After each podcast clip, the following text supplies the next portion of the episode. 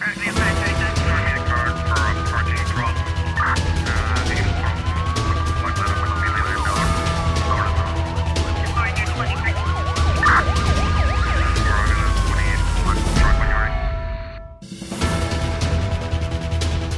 O Ministério Público ordenou a detenção de dois arguídos indiciados da prática de crimes sexuais praticados contra crianças na Ilha do Fogo. De acordo com informações divulgadas esta quinta-feira pela Procuradoria-Geral da República, os indivíduos de 17 e 22 anos de idade foram detidos fora de flagrante delito. Ao arguído de 22 anos, indiciado da prática de seis crimes de abuso sexual de crianças com penetração, foi aplicada como medida de equação prisão preventiva. Já o suspeito de 17 anos, indiciado da prática de um crime de agressão sexual com penetração ficou sob as medidas de equação da apresentação periódica às autoridades, proibição de contato com a ofendida e, os testemunhos, e as testemunhas e proibição de frequentar a localidade da ofendida.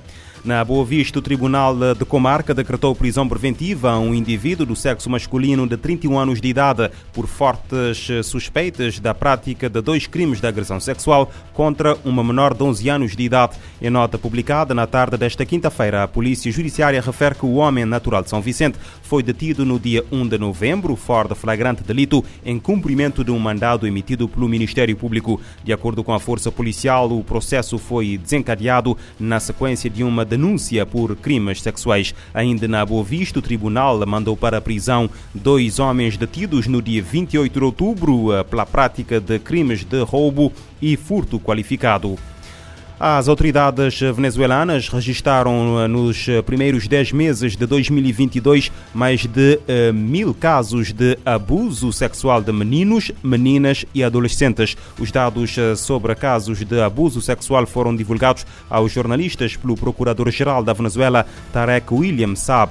O procurador-geral explica que foram acusados 1.831 agressores, sendo que 752 já foram condenados com a pena máxima de prisão quando pelo menos a violência é consumada nos termos mais terríveis. Tarek William Saba diz que as autoridades venezuelanas têm insistido que os pais devem estar alertas a supervisionar as redes sociais e que aquele organismo trabalhe na formação de fontes fiáveis, canais de comunicação com crianças e adolescentes para ensinar-lhes as regras de autocuidado.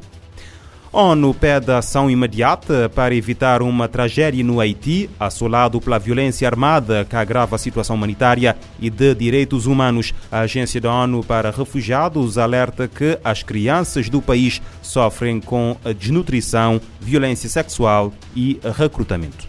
O chefe da ONU para os Direitos Humanos, Volker Turk, alertou que a violência armada no Haiti aponta para a pior situação humanitária e de direitos humanos em décadas Segundo ele, a crise precisa de soluções urgentes. O alto comissário afirmou que os haitianos estão morrendo em ataques por armas de fogo e por falta de água potável, comida e saúde.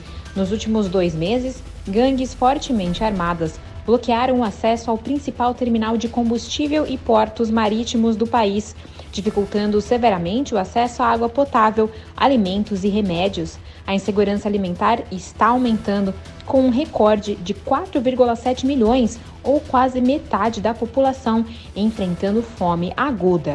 O saneamento precário e a falta de abastecimento de água potável levaram a um surto de cólera. Até o momento, foram notificados 2,6 mil casos suspeitos da doença, metade deles em crianças, e dezenas de mortos.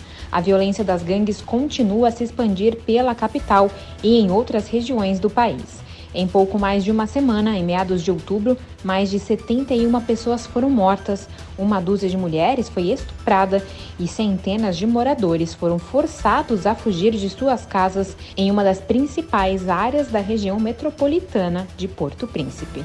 Da ONU News em Nova York, Mayra Lopes. O Serviço de Direitos Humanos do Escritório Integrado da ONU no Haiti recebeu relatos de pelo menos 54 pessoas mortas durante os protestos. A maioria dos casos seria devido ao uso desproporcional da força por parte dos uh, polícias. A violência política também foi uh, documentada com o assassinato de líderes políticos e jornalistas proeminentes.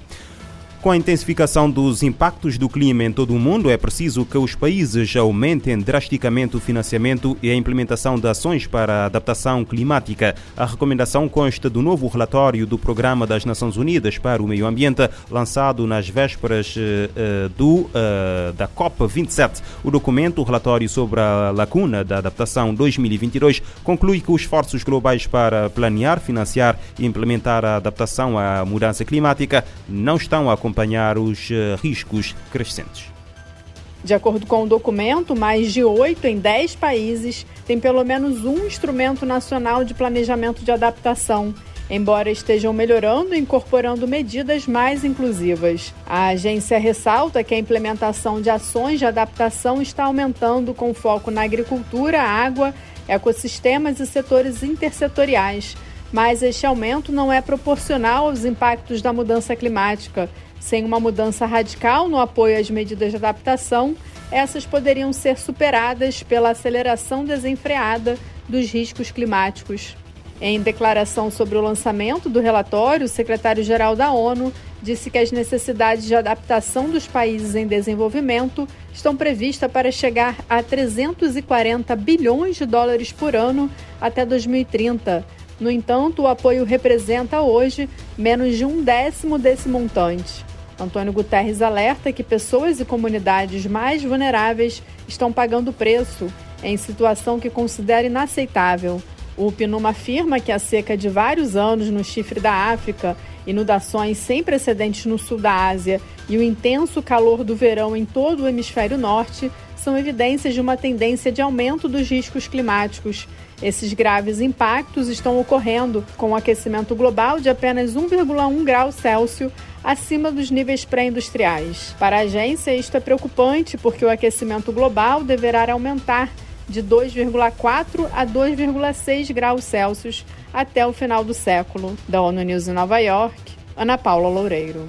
Os autores do relatório concluem que é necessária uma forte vontade política para aumentar os investimentos e os resultados da adaptação climática para o Programa das Nações Unidas para o Meio Ambiente. Crises como a guerra na Ucrânia e a pandemia da Covid-19 não podem uh, descarrilar os esforços internacionais para aumentar a adaptação à mudança climática.